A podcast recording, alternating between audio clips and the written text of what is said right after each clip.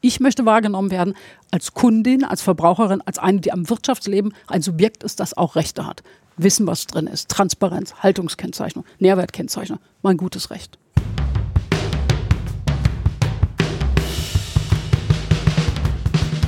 Uns geht's ums Ganze. Uns geht's ums Ganze. Der Podcast der Grünen Bundestagsfraktion.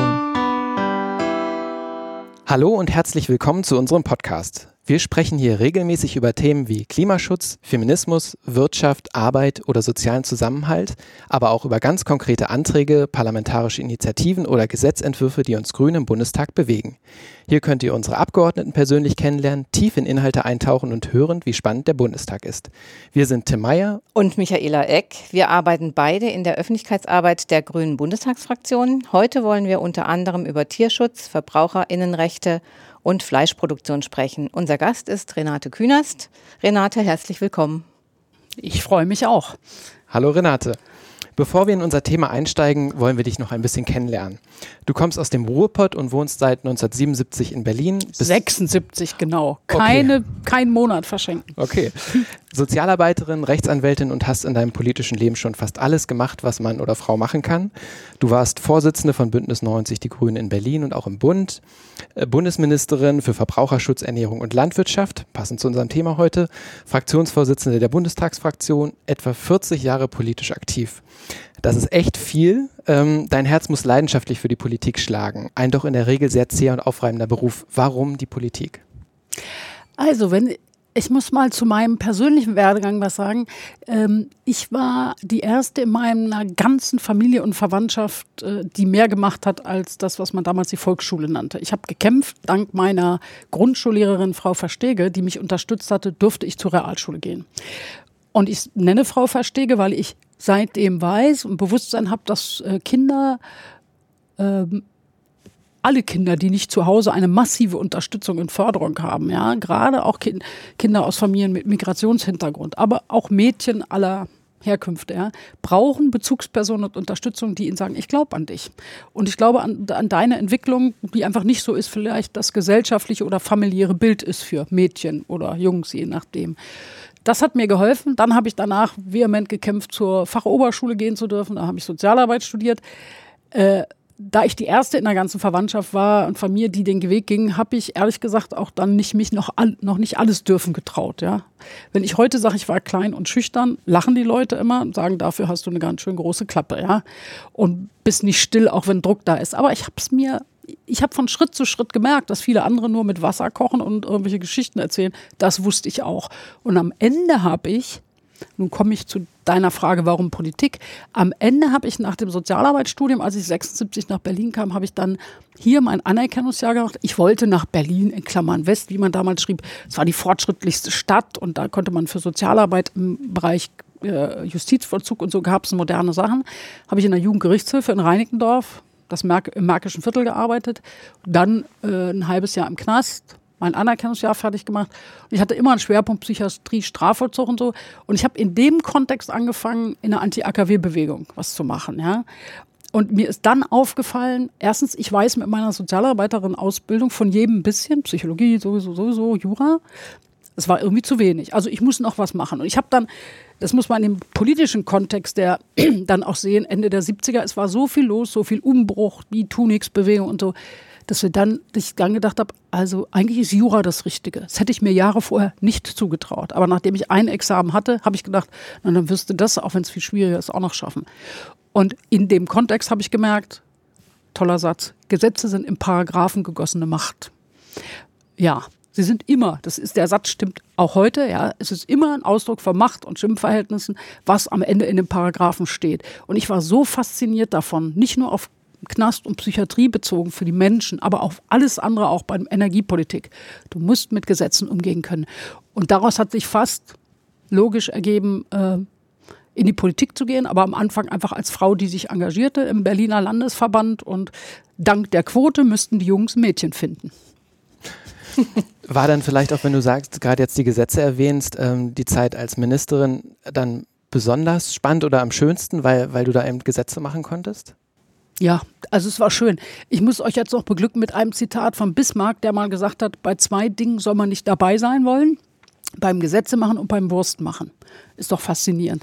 Den Satz habe ich damals mal gesagt, weil da gerade, ich wurde Ministerin, BSE-Krise, kaum hatten wir die nötigen Dinge getan, kam die Maul- und Klauenseuche, also man ging von einem zum anderen. Und da fiel uns dieser Satz auf und ich habe danach immer gesagt, also man soll beim Gesetze machen nicht dabei sein, beim Wurst machen nicht dabei sein. Hat Bismarck gesagt, angeblich habe ich gesagt, und ich bin für beides zuständig, nämlich die Gesetze über die Wurst. Ja. Äh, und der Ausdruck davon, das ist ja, wie schwierig und dealend und sonst wie Gesetze machen ist, aber auch wie schwierig alles um die Wurst ist. Und ich meine, das ist doch so, den Satz müsste man heute erfinden mit Blick auf Tönnies und alles andere, ja, und Tierhaltung. Ja, da kommen wir ja gleich noch zu.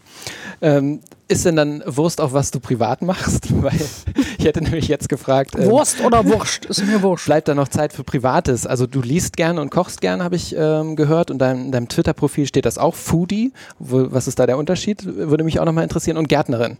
Vielleicht sind das, ist das so das, die Sphäre, in der du dich privat bewegst?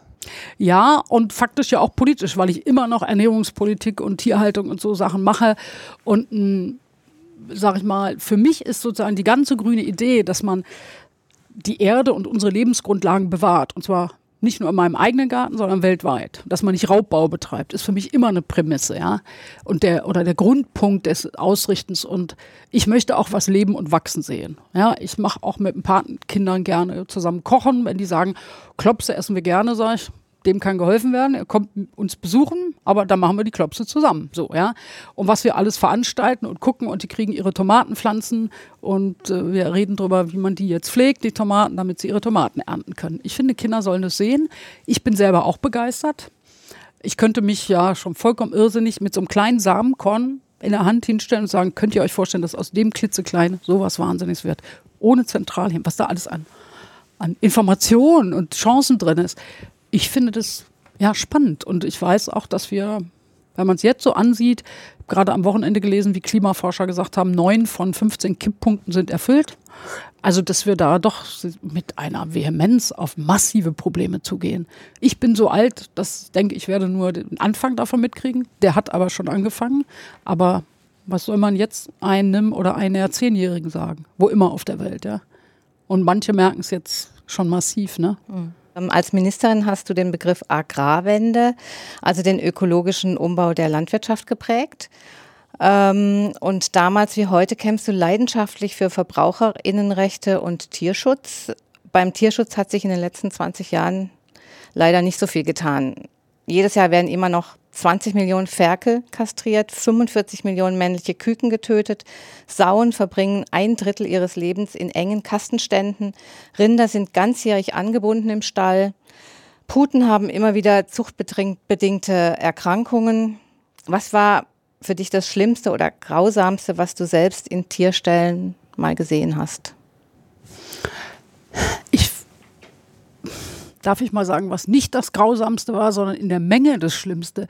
Wenn du in Ställe kommst, wo wo du siehst, also du musst dir im weißen Anzug anziehen, alles klinisch rein, kein Außenklima kommt ran. Warum? Weil das von der Emiss vom Emissionsschutzrecht nicht erlaubt würde, weil nämlich alle anderen dann in der Umgebung nur noch Ammoniak riechen würden und Kopfschmerzen hätten. Also wird der Stall hermetisch abgeriegelt. Äh, und innen drin sind alle Schweine auf Spaltenböden gehalten, ja, oder auch alle Rinder. Ja, und du selber, wenn du reingehst, musst du dann diese, ja, sag mal so wie Corona Ganzkörperkleidung anziehen. Und du siehst es und, und wenn du dann auf so ein Tier guckst und dich ein Schwein anguckst, das sind ja sehr intelligente, sehr verspielte, kreative Tiere. Und du guckst them an und dann ist, das ist der Augenblick, wo ich sage, ich muss weggucken.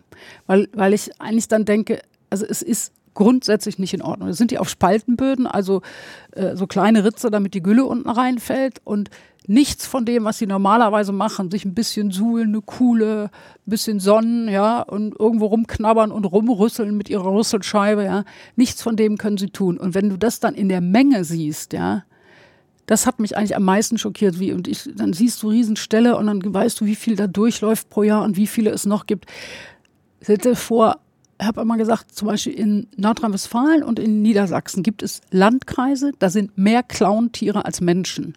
Und das ist, das zeigt diese massive Fehlentwicklung, dass wir Also so viel Fleisch, sagt jeder Hausarzt, sollst du gar nicht essen, wie wir da produzieren und wir beglücken noch die halbe Welt damit. Und danach müssen sich andere ums Nitrat kümmern und ja, weil es zu viel auf dem Acker ist. Und das ist insgesamt so eine Geschichte. Also ich habe ich habe da manchmal so kuriose Anwarnungen. Ich war auch mal im großen äh, Kuhstall, musste da mit Melken helfen und zeigen, dass ich mich nicht dumm anstelle und dann noch mit dem Kercher einen Stall sauber machen und so. Und dann kriegen noch die Kühe mittlerweile einen Transponder, damit sie immer mit Futteranreiz kommen und selber zum Melkstand laufen und so.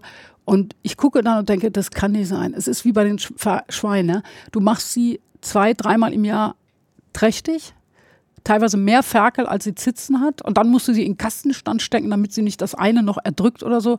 Wer sind wir eigentlich, dass wir uns das den Tieren gegenüber erlauben? Und genauso kann ich auch sagen, wieso müssen Kühe ständig trächtig gemacht werden, damit sie immer Milch geben? Aber das Kälbchen wird ihnen sofort weggenommen und viele von denen sterben. Ja? Und dann sag, ich habe, also diese, ich stehe in einem Stall und sehe die Gesamtheit vor mir und sage, wenn ich jetzt noch in Schlachthof gehen würde, würde es mir den Rest geben. Ja. Ja, also ich kann mich noch gut dran erinnern, ähm, ist jetzt auch schon eine Weile her, da war ähm, als Fleisch mit dem Sonntagsbraten, war das am Sonntag noch wirklich was Besonderes. Und ähm, wie konnte es jetzt überhaupt so weit kommen, dass es diese Massentierhaltung mit diesem Billigfleisch jetzt gibt? Es gehören ein paar Dinge zusammen. Also einmal, dass Wirtschaft insgesamt bis hin zur Gründung der WTO, Welthandelsorganisation, so viel Druck gemacht hat und sich eine Globalisierung organisiert hat. Gesagt, wir müssen Zölle und Tarife runtermachen, damit wir handeln können. Äh, und dass sie einen Lobbydruck hatte, ist mal überlegen, wo, wenn andere dann sagten, ja, so hält man Tiere nicht oder wie kommen wir dazu, Sojafutter in Südamerika anzubauen, die, die nutzen den Acker gar nicht für ihre Ernährung, sondern das kommt dann alles hier bei uns in die Kühe rein und so und in die Rinder, äh, dass wir zugelassen haben, dass sich diese dieses Ding wirtschaftlich entwickelt. Ich habe gerade jetzt noch mal angefangen, fast zu Ende, das Buch von Upton Sinclair, Der Dschungel, zu lesen. Ja, The Jungle, das ist 1906 wie das aufgebaut wurde bei den Chicagoer Schlachthöfen. Die Filme, die wir sehen, John Wayne mit den anderen Cowboys und Riesenrinderherden bis zur Bahnstation, die Züge gingen alle Richtung Chicago. Massenhaft Ausbeutung der Arbeiter, die aus Europa kamen. Sklavenhaltung wie heute. Ja? Und, und da ist nie also die, die, Wirtschaft hat an der Stelle immer einen Druck gemacht, das kannst du ja genauso bei der Energiepolitik sagen. Und dann wurden wir und viele andere, die gesagt haben, das ist so nicht in Ordnung, das ist nicht nachhaltig, ja, wir wurden in die Ecke gestellt. Ihr wollt das verbieten und so, als ob das Glück des Arbeitnehmers oder des Menschen von siebenmal die Woche Fleisch abhinge es waren aber immer nur deren Profitinteressen. Wir haben bei so vielen Sachen, also bis hin bei hochverarbeiteten Lebensmitteln, gar nicht die Bremse gezogen, gesagt, du kannst nicht alle Kinder dazu animieren, ständig Zucker in sich reinzuschieben und krank zu werden. Das sind die Corona-Risikopatienten von heute, ja.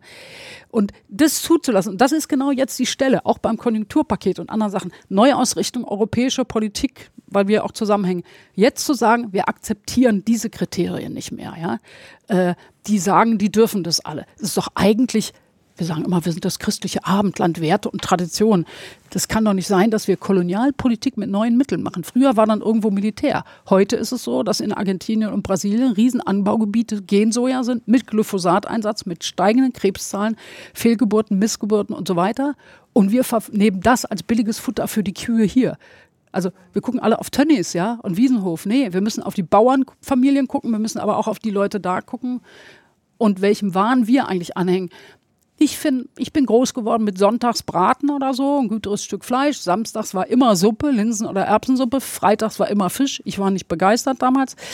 Und dann gab es mal eine Bratwurst oder eine Bulette in der Woche. Ja, nicht genau. mehr. Ähm, ja, die Tiere haben keine Lobby oder hatten keine Lobby.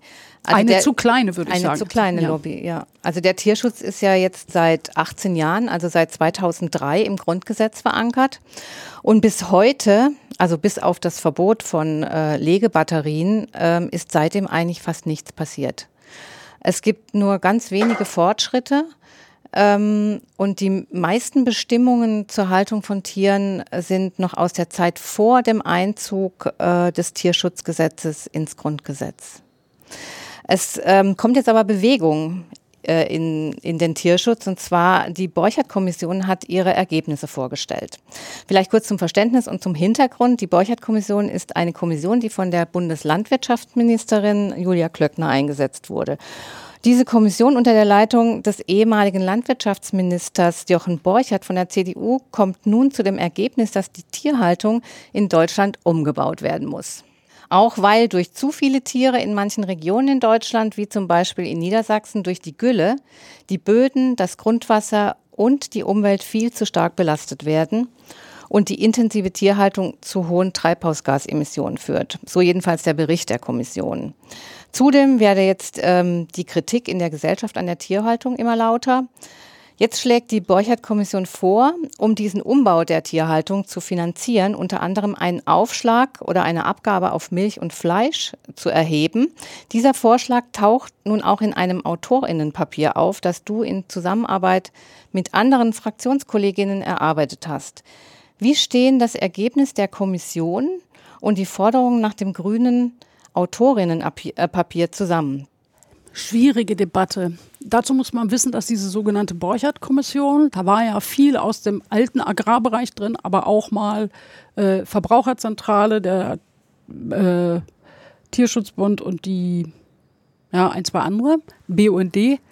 Ähm, der, die Verbraucherzentrale Klaus Müller ist rausgegangen, weil er gesagt hat, die sozialen Aspekte sind ihm viel zu wenig. Er hatte auch Kritik an den inhaltlichen Sachen zum Tierschutz, aber dass die Verbraucher und ihre finanzielle Situation nicht mitgedacht wird, war ihm viel zu wenig. Komme ich gleich darauf zurück. Ich habe immer ein lachendes und ein weinendes Auge für dieses Papier, weil man könnte auf der einen Seite sagen, oh, sowas hat auch mit dem Bauernverband zusammen noch keiner aufgeschrieben weil es sagt, da hinten soll eine Abgabe stehen und die soll, und dann gibt es Investitionen für neue Ställe aus diesen Geldern und quasi weiterlaufende Betriebsprämien, je nachdem, wie viel zusätzlichen Arbeitsaufwand der Bauer hat. Durch bessere Tierhaltung äh, musst du ja dich mehr ums Tier kümmern, du kannst den Platz weniger nutzen, also weniger Tiere drauf und so. Das ist schon ein Punkt, aber auf der anderen Seite ist es mir zu wenig, ja. Also, und äh, warum ist es mir zu wenig? Weil der Arbeitsauftrag schon mal war, nicht die Menge der Tierhaltung in Frage zu stellen. Also ich sage, habe ich Herrn Borchert auch gesagt, es fehlt die Reduktion der Tierhaltungszahlen. Wie gesagt, teilweise mehr klauen Tiere als äh, Menschen. Ja? Und die, du hast selber, die, Michaela, dieses Thema Wasser und, und so weiter, wohin mit dem Nitrat ja? und der Gülle. Äh, und das finde ich ist Mangel, dass es sich nicht verbindet mit einer Reduktionsstrategie und dem Bauern dann sagt, also die Richtung kann es sein. Mich stört, dass bestimmte Dinge nur angedeutet sind und nicht ausformuliert, dass wirklich am Anfang stehen muss, dass diese Qualzuchten die Ringelschwänze hinten abschneiden, äh, die, die Puten, die so eine dicke Brust haben, nicht zu sagen, jetzt muss, jetzt muss eine Rechtsverordnung hin, die, die diese Züchtung verbietet als Anwendung. In ein, zwei Jahren nichts mehr, züchtet andere, ja, oder nehmt andere äh, Sorten in dem Bereich. Äh, insofern ist es zu kurz oder dass man meinetwegen Hühnern und Puten die Schnäbel vorne abkürzt, ja, damit sie sich nicht hacken können. Da werden die Tiere passend zum Stall gemacht. Viel also keine Reduktion der Tierhaltung als Thema, was du aber brauchst wegen Klima, denkt ans Mentan, das aus der Kuh rauskommt, denk ans Grundwasser. Äh, kein, kein klarer Satz, dass die Tiere nicht den Stellen passend zurechtgeschnitten werden sollen äh, an der Stelle. Kein und dann bleibt es immanent in der Geschichte, ich muss euch das Beispiel nennen. Heute hat eine Sau nach gesetzlichem Standard, die 100, bis zu 110 Kilogramm schwer ist, einen Anspruch auf 0,75 Quadratmeter Platz. Das kann man sich mal fast bildhaft vorstellen. Jetzt soll da wäre das, dass eine Verbesserungsstufe 0,9 Quadratmeter Platz für 110 Kilo Sau wäre. Da kannst du dich nicht drehen und wenden, da kannst du auch nicht mal wie die wilde Wutz wo langlaufen. Ja, so Tiere, diese Tiere wollen aber spielen. Und deshalb finde ich den Standard viel zu niedrig und es macht dann nur kleine Verbesserungen und behauptet, das sei Tierwohl. Also vielleicht auch ein bisschen besser. Aber was es nicht macht, ist, und da ist unser Antrag, unser Papier und unser Antrag, den wir jetzt im Bundestag auch dazu einbringen, ist da besser, weil er auch sagt, es muss ein Monitoring geben. Also Monitoring, wo man wirklich guckt, wie verhalten sich die Tiere. Und das ist natürlich aus Sicht des Bauernverbandes der Einstieg darin, dass die Standards noch höher werden. Wollen sie nicht. Ich sage, wenn das Bundesverfassungsgericht nächsten Sommer, weil Dirk Behrendt aus Berlin ja geklagt hat beim Verfassungsgericht zum Thema Schweinehaltung, wenn die auch Kriterien auflegen, müssen wir mit den Bauern schon wieder von vorne anfangen. Ich will Klima, Artenvielfalt, Tierschutz und, und miteinander verbinden. Und die, wenn die Verbraucher schon mehr zahlen, wo nicht drum rumkommst, muss es auch eine klare Verbesserung geben. Du hast jetzt gerade gesagt, parlamentarisch gibt es jetzt Bewegung. Die Union und äh, die SPD planen in dieser Sitzungswoche am 3. Juli das Thema Tierschutz, also die Borchert-Kommission damit, draufzusetzen. Genau, ja. und damit auch die Ergebnisse der Borchert-Kommission auf die Tagesordnung des Bundestages zu setzen. Und die grüne Bundestagsfraktion geht dazu mit einem eigenen, wie du gerade gesagt hast, Antrag in die Debatte. Was sind jetzt die Forderungen der Grünen Bundestagsfraktion? Also nochmal vielleicht ganz kurz, worum geht es jetzt ganz konkret? Gerade kurz vor der Sommerpause machen die noch, gab großen Streitsideen, weil selbst Frau Klöckner diese Borchardt-Kommission nicht richtig umsetzen wollte, sondern gesagt hat, wir machen mal eine Machbarkeitsstudie. Jetzt haben sie sich geeinigt. Wir sagen mit unserem Antrag dazu, es muss auch die Reduktion der Tierzahlen da sein wegen Klima. Es muss so ein Monitoring geben. Diese Qualzuchten müssen verboten werden, dass du mit Tieren so nicht mehr umgehst. Äh, und so haben wir einige Punkte und eine verpflichtende Haltungskennzeichnung. Auf jeder Wurst, auf jedem Stück Fleisch muss die Haltungskennzeichnung drauf sein. Die Borchardt-Kommission ist nur freiwillig. Das heißt, die Riesenbetriebe, die für den Export produzieren, könnten immer noch in der alten gesetzlichen Minimalstandard bleiben und es in die ganze Welt exportieren. Wenn ich aber will, dass die Welt auch sag, sagen kann, wenn Deutschland Haltungsstandards hat, wollen wir sie auch und sie sehen beim Import, dann äh, muss man mhm. das für alle machen. Und was ist mit den Bäuerinnen und Bäuern, Bauern? Die haben ja jetzt auch, ähm, wenn sie weniger Tiere haben, haben sie dann auch weniger Ertrag beziehungsweise weniger Geld. Wie kann man das auffangen? Ja, durch diesen, äh, Robert Habeck hat es mal Tierschutzcent genannt, so als Bild dafür, dass man da eine Abgabe hat. Und da ist die einzige Stelle, wo die Borchardt-Kommission für uns, also wir es auch übernehmen und sagen, auf ein Kilo Fleisch 40 Cent mehr zum Beispiel. Warum?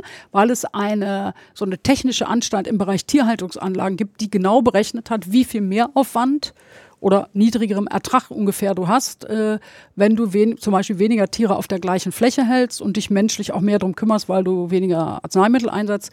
Und davon 80, äh, wenn du davon 80 Prozent ersetzt quasi über so ein Abgabesystem, kommst du auf plus 40 Cent pro Kilo. Das, das machen wir mit. Okay, gut, wunderbar.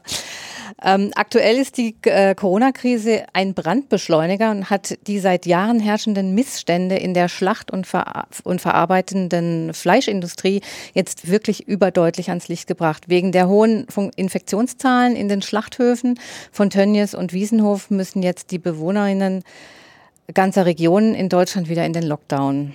Hast du Hoffnung, dass sich jetzt in Sachen Tierschutz und fleischverarbeitender Industrie was ändert? Ich behaupte ja immer, man muss immer ein bisschen Hoffnung haben, sonst geht die, einem die Motivation abhanden. Ja. Ich äh, sag mal was, ich sage mal, man muss diese, so, so kurios sich das anhört, aber man darf diese extrem schwierige und für manche Menschen eben auch lebensgefährliche Situation, die darf man nicht einfach vorbeigehen lassen, sondern wir haben auch die Pflicht, mit Blick auf die Menschen, die krank sind und so schlecht behandelt sind und auch auf die Tiere, äh, das jetzt da jetzt scharf reinzugehen und zu sagen, wir brauchen Veränderungen. Aber ich habe immer dann Sorge, wenn Frau Klöckner sagt, ja, die Verbraucher müssen halt mehr zahlen und das war's schon. Du musst die Haltungsvorschriften auch ändern. Ja? Du musst die Haltungsvorschriften für die Tiere ändern. Du musst endlich aufhören, Massen an Geld in diese Schlachthöfe zu machen. Also da fließen Millionen, Millionen, Millionen rein. In, und äh, was glaubst du, was das noch für Aufriss gegeben hat, als wir Rot-Grün in Niedersachsen hatten? Äh, da war Christian Mayer Agrarminister und hat mit, mit Weil dann dafür gesorgt, dass dieser riesen Hühnerschlachthof, wo wir ja viel zu Demos gefahren sind, äh, in Wietze keine Steuergelder kriegt, Subventionen, die wollten Millionen, die waren entgeistert, warum nicht, ja? Aber ich meine, man kann das System der Masse, Masse, Masse, immer mehr Tiere auf engem Raum und äh, sozusagen alle zwei Sekunden ein Huhn schlachten, ja, im Akkord, das kannst du nicht noch finanziell unterstützen. Und ich meine, da müssen wir jetzt knallhart sein. Da musst du jetzt stattdessen auch wieder, in, wenn dann investieren, in kleinere regionale Schlachthöfe. Darüber klagen ja Bauern, dass die, die Molkereien konzentriert sind und du dann bei Milch aus Brandenburg bis Köln fährst, ja, dass du gar nicht in der Nähe mit kurzen Tiertransporten schlachten kannst, weil Hygieneanforderungen so hoch sind. Und da muss man öffentliches Geld reinstellen, damit diese Massen- und Weltmarktorientierung sich mal irgendwie abkühlt. Und wie kann man den Druck wirklich jetzt erhöhen, dass sich da was ändert? Wir müssen dranbleiben. Wir müssen immer dranbleiben und immer wieder jeden Morgen und dürfen sie sie da nicht rauslassen. Und wir müssen als Grüne in den Städten und in den Bundesländern haben wir ja auch ein Instrument. Das ist die Ernährungswende. Es gibt so viele Ernährungsräte quer durchs Land. Leute, die Urban Gardening, Urban Agriculture machen. Da kommt von unten was. Nenne ein Beispiel. Bremen hat das schon, Andernach macht das, Berlin hat jetzt eine Ernährungsstrategie. Äh, Bremen stellt auf Bio um in der Schule und sagt den Bauern auch, ja, das heißt andere Haltungsbedingungen, andere äh, weniger. Also das heißt auch, dass weniger Fleisch gegessen wird, weil es teurer ist. Ja, und so und Biogemüse, also kein Pestizid im Boden. Berlin macht jetzt als Ernährungsstrategie eins, Kopenhagen nachmachend, ja, äh, dass ab Schuljahr, jetzt muss ab diesem Schuljahr im Sommer, äh, im, im, Herbst äh, 30 Prozent aller der Schulverpflegung von erster bis sechster Klasse Bio sein und regional und im nächsten Schuljahr müssen es 50 Prozent sein. Und wir machen mit Axel Vogel zusammen, also Dirk Behrendt hier, Axel Vogel, und Silvia Bender in Brandenburg versuchen wir da jetzt das auch neu auszurichten, den Bauern zu sagen, macht doch mit den Schulcaterern jetzt Verträge, sie nehmen es euch noch konventionell ab, ihr müsst aber umstellen, dann habt ihr die Langfristverträge. Und da sagt mir Silvia Bender, die Staatssekretärin neun, ich habe gesagt, habt ihr Ärger? Da sagt sie, nee, zu ihrer großen Verwunderung kommen ganz viele Bauern und sagen, gut, das ist ja eine Perspektive. Ja? Und also wir müssen die, gesetzliche Regelung machen. Wir dürfen die da nicht rauslassen und irgendwelche komischen Fake-Begriffe nennen. Nein, wir wollen jetzt knallhart auch rechtliche Änderungen und Pflichten haben. Und die Städte haben und die Konsumenten, Konsumentinnen haben die Chance zu sagen, wir verändern unser Verhalten langsam. Ich muss einen Satz dazu fügen. Es gehört dazu natürlich auch, dass äh, die Mindestlöhne, der gesetzliche Mindestlohn steigt und dass die Hartz-IV-Sätze entsprechend berechnet werden. Jetzt hast du gerade über die Bauern gesprochen, noch einmal äh, umgedreht den Spiegel. Was bringen dir als Verbraucherin, und ich sage jetzt extra mal dir, weil äh, du machst es mhm. ja vielleicht auch für dich, äh, unsere Forderungen? Mehr Transparenz, ein ethischer Umgang mit Tieren, gerechte Bezahlung für Bäuerinnen. Was ist denn oder was sollte denn aus deiner Sicht den äh, Verbraucherinnen am wichtigsten sein? Wissen, was drin ist. Dass du immer weißt, was du kaufst, wofür du dein sauber verdientes Geld ausgibst, das, dann bekomme ich das. Dass es für uns einfach ist, nachhaltiger zu leben. Ähm, es gibt im Englischen auch den Satz, make the healthy way the easy way. Ja? Also das musst du nicht nur auf Gesundheit beziehen, du kannst auch sagen, mach den nachhaltigen Weg, den einfachen. Es muss dir entgegenkommen, was vollwertiges Essen ist, was nachhaltig hergestellt ist, was massiv Pestizide runterfährt oder gar keine eingesetzt hat, was Tiere respektiert in dem Ding. Äh, und eben nicht, ist dies, hier ist besonders viel Zucker drin, das macht dich süchtig oder du bist ein tolles Kind, wenn du da und da isst. Wir müssen sozusagen die Grundregeln alle verändern. Und was mir immer noch wichtig ist, ist, ich möchte als Verbraucherin als Rechtssubjekt wahrgenommen werden. Im Business sagen sie alle, ich muss wissen, was hier und da habe ich eine Zertifizierung und da eine Zusicherung und so weiter. Und wer haftet dann? Aber Wirtschaftspolitik macht auch nicht Wirtschaft mit sich alleine und dann schmeißt sie die Produkte weg. Nein, sie wollen es mir verkaufen. Ich möchte wahrgenommen werden als Kundin, als Verbraucherin, als eine, die am Wirtschaftsleben ein Subjekt ist, das auch Rechte hat. Wissen, was drin ist. Transparenz, Haltungskennzeichnung, Nährwertkennzeichnung. Mein gutes Recht weil ich glaube, das interessiert viele bei dir auch. Ähm, ich will dich nochmal zu Sprache und Rhetorik befragen, weil du bist im Förderkreis ähm, Rhetorik und Kommunikation, Mitglied der nationalen Kampagne äh, Komitees des no Hate, no Hate Speech Movement. Also dir ist Sprache wichtig und was sie bewirken kann. Und dann kam irgendwann der Hass im Netz ähm, und du warst da auch sehr stark dem ausgesetzt. Du hast dann geklagt auf Herausgabe der Nutzungs Nutzerdaten und warst am Ende teilweise erfolgreich. Wie geht's dir denn jetzt damit? Ich bin noch nicht fertig. Für, ich habe mit vielen diskutiert darüber und manche und so, also Leute, die vielleicht weniger frech sind als ich, also insbesondere auch Frauen, Menschen mit Migrationshintergrund, da leiden darunter, wie sehr sie da angemacht, herabgewürdigt werden, wie gerade Frauen so sexualisiert verbale Gewalt angedroht bekommen und so. Äh, und für mich war immer der Punkt, wie kannst du die am besten bekämpfen äh, und wie kannst du auch eine Bundesregierung zwingen, endlich was zu tun, ja, ist, indem du laut drüber redest, indem man dann seine Bekanntheit nutzt, zu sagen, was passiert da eigentlich. Und dann war der nächste Punkt, dass wir Campact mit dafür gesorgt hat, so Hate Aid zu gründen und Sponsorengelder finden. Und damit machen wir jetzt Modellverfahren ich habe meine auch darüber finanziert. Gerade beim Zivilrecht musst du ja ständig Geld vorschießen und da blickst du irgendwann gar nicht mehr durch, wenn du es nicht professionell machen lässt. Gibt es auch Journalistinnen da, viele andere Frauen und so gerade äh, äh, und Männer, die, die da Modellverfahren machen, damit sich Rechtsprechung verändert. Und wir haben jetzt sogar schon vielleicht auch wegen meiner Sache, gab es in anderer Sache eine Verfassungsbeschwerde. Ich habe auch eine eingereicht, die aber noch nicht behandelt ist. Es gab aber bei einem anderen Spruch Verfassungsbeschwerde, wo man fast sagen könnte, die haben, da hat das Verfassungsgericht in Karlsruhe sich schon geäußert zum Landgericht Berlin und nochmal klar gesagt, äh, dass offensichtlich die untere Rechtsprechung zu lax mit der Frage umgegangen ist, faktisch, was muss man eigentlich erdulden. Ja, die haben da nochmal was vorgelegt. Es ist ein Teil dessen, dass dann auch Bundesregierung am Ende endlich mal einsehen musste, dass man was gegen Rechtsextremismus tun muss. Wir haben damit aufgedeckt, dass Pegida, AfD, Identitären Bewegung, Gewaltbereite alle miteinander ein Netzwerk sind. Und das ist doch eigentlich, das laut auszusprechen, damit viele wissen, was ist, ist der erste Weg dazu, gemeinsam dagegen zu kämpfen. Jemand wie Horst Seehofer hat früher immer genauso geplappert wie die AfD und das kann er sich jetzt eigentlich nicht mehr wagen. Obwohl gerade bei der Journalistin hat es auch wieder getan. Du hast jetzt gerade auch schon ähm, über Frauen äh, gesprochen, die dem ausgesetzt sind. Was treibt dich bei der Arbeit vielleicht auch an, eine starke Frau als Vorbild für andere Frauen zu sein? Weil ich einfach weiß, so haben wir angefangen. Frau Versteger hat mir in der Grundschule geholfen. Damals in meiner Jugend gab es gerade mal Hildegard Hambrücher als Frau, die sich wehrte und was machte. Und ich weiß, dass es Vorbilder braucht. Ich habe oft auch Mentoring gemacht. Ich bin begeistert über diese Initiative Arbeiterkind. Äh, ich glaube, jede Frau und jeder Mann braucht Vorbilder und dass es anders geht. Und dass Leute Mut haben, Dinge auszusprechen. Zum Beispiel die, dass etwas grundsätzlich anders sein muss. Oder Dinge aufzudecken, ja. Und ich kriege auch eine Menge Unterstützung und ich halte das auch aus. So, letzte Frage, da geht es darum, dass du äh, ein paar Sätze vervollständigst. Und zwar, in zehn Jahren soll kein Schwein mehr allein sein, sondern in einer Gruppe und frische Luft und Sonne genießen und sich ein bisschen im Modder suhlen können. Das weltweite Klima wird? Unsere allergrößte Herausforderung und zwar schon jetzt. In Zukunft sollen Verbraucherinnen volle Transparenz haben und nachvollziehen können, wofür sie ihr Geld ausgeben. In zehn Jahren arbeite ich?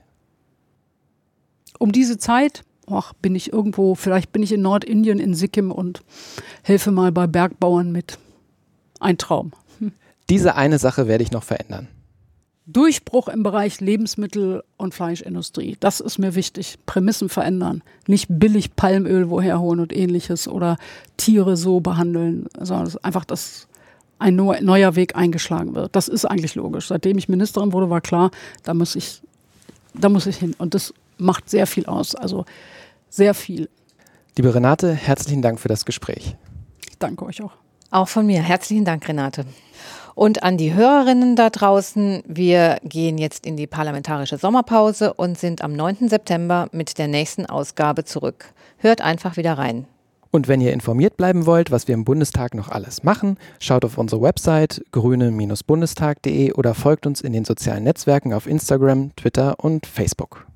Tschüss und bleibt gesund. Tschüss.